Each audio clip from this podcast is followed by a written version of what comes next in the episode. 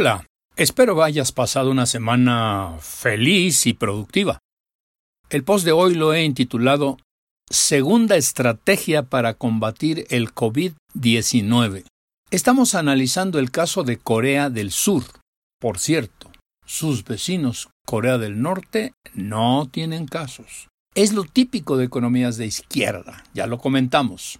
El afán de ellos es controlar toda la información.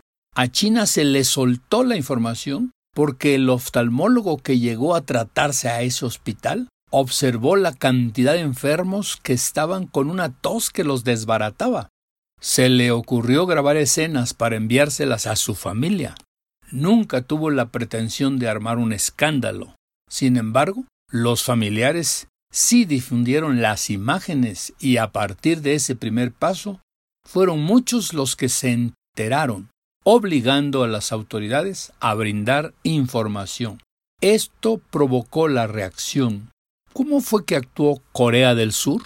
A partir de que surgió el primer infectado que vino de China, comenzaron a establecer controles enérgicos en aeropuertos y aduanas, de modo que todas las personas que entraban al país eran checadas. Si encontraban síntomas, las enviaban a algún hospital.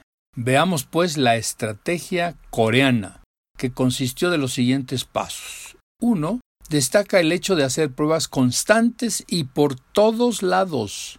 El caso de Corea del Sur nos informa de la necesidad de aplicar pruebas a todo aquel que anda caminando. Hay que perseguirlos. No se trata de que un ciudadano vaya a un centro sanitario y se forme en la cola para ver a qué hora pueden aplicarle la prueba. Hoy Corea del Sur produce 100.000 kits por día y los está exportando. Alemania es su primer cliente. ¿Tenemos nosotros esa capacidad para producir y aplicar 100.000 kits por día? A los coreanos esa intensa campaña les permitió localizar el primer foco de infección y dispersión del virus, los templos, las congregaciones religiosas. En los días inmediatos a partir del primer brote, aplicaron más de 200.000 pruebas. En el transporte público instalaron cámaras que registraban la temperatura, crearon una red satelital conectada a los celulares para que toda la población estuviera informada y mantuviera la posibilidad de comunicar a su vez lo que detectaba. Todo el despliegue de tecnología fue posible gracias a la infraestructura existente. Pruebas tempranas, frecuentes y seguras. Es el paso 2. Las pruebas son fundamentales porque eso lleva a una detección más temprana, minimiza la programación. Eso dicen los coreanos. Abrieron 600 centros para aplicar pruebas, de manera que la gente no fuera a los laboratorios hospitales con el riesgo de saturarlos. Muchos de estos centros aplican la prueba en el automóvil. Bajaron el tiempo a 10 minutos en vez de 3 horas que tomaba antes. Pusieron gran énfasis en cuidar a los enfermeros y ayudantes para que no se contagiaran.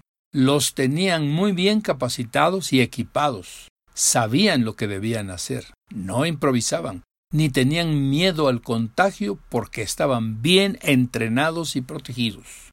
La tercera etapa consiste en el rastreo de contactos, aislamiento y vigilancia. Una vez que una persona da positivo, se rastrean todos los contactos que haya tenido dos o tres días antes para buscarlos y aplicarles la prueba. Una vez que identificaban a un infectado, lo aislaban y lo vigilaban.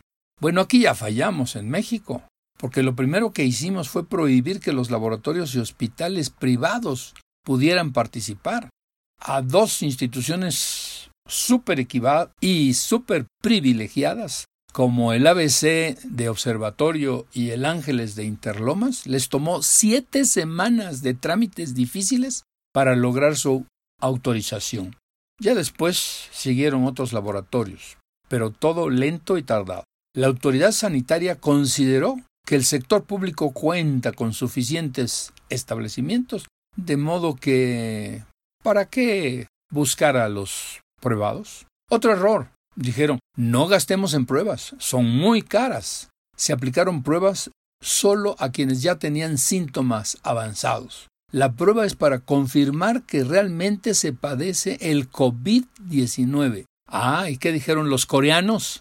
Ellos afirman lo siguiente. Es necesario aplicar las pruebas con síntomas leves que podrían confundirse con un resfriado, cuando el virus es altamente transmisible.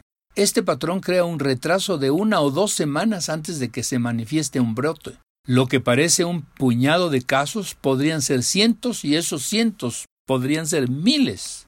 Por último, la cooperación social. Es indispensable convencer a la población de la necesidad de autoaislarse y llevar a cabo los procedimientos higiénicos. Distancia social, lavado de manos cada media hora, usar gel antibacterial con 70% de alcohol, rociar con agua clorificada las cosas que tocamos, etc.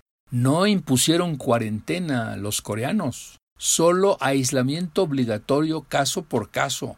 Resultado admirable. No paralizaron la actividad económica. La gente siguió trabajando normal. El comercio y los restaurantes continuaron como siempre, únicamente con precauciones. Para los coreanos no fue difícil. Cuentan con un gobierno que ha ganado alta credibilidad frente a sus ciudadanos. En México, pues vaya que nos resulta muy difícil, especialmente cuando vemos al vocero que se le da la responsabilidad de transmitir las indicaciones de sus propios jefes. Ignoran.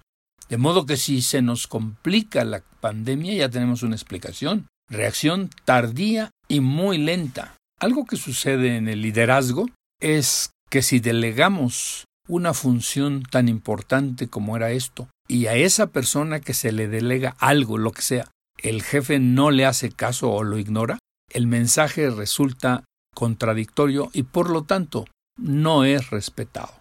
El mérito de esta segunda estrategia hay enfermos, pero no tantos, mientras lo importante es que la economía del país sigue funcionando. A cambio, en la primera estrategia se logra un daño doble, muchos contagiados y una economía que se derrumba y deja como consecuencia el aumento de pobres que incrementan la línea de pobreza alimentaria y pobreza de recursos, con la consecuente disminución de la clase media, quebradero de empresas que multiplica el desempleo. ¡Qué horror! Bueno, pues te deseo que pases una semana feliz y productiva. Cuídate, no te infectes, quédate en tu casa. Hasta el próximo miércoles. No te olvides de leer Liderazgo Fallido. Del error también se aprende. De la editorial Granica de venta en Amazon, El Sótano, Gandhi y otras librerías de prestigio.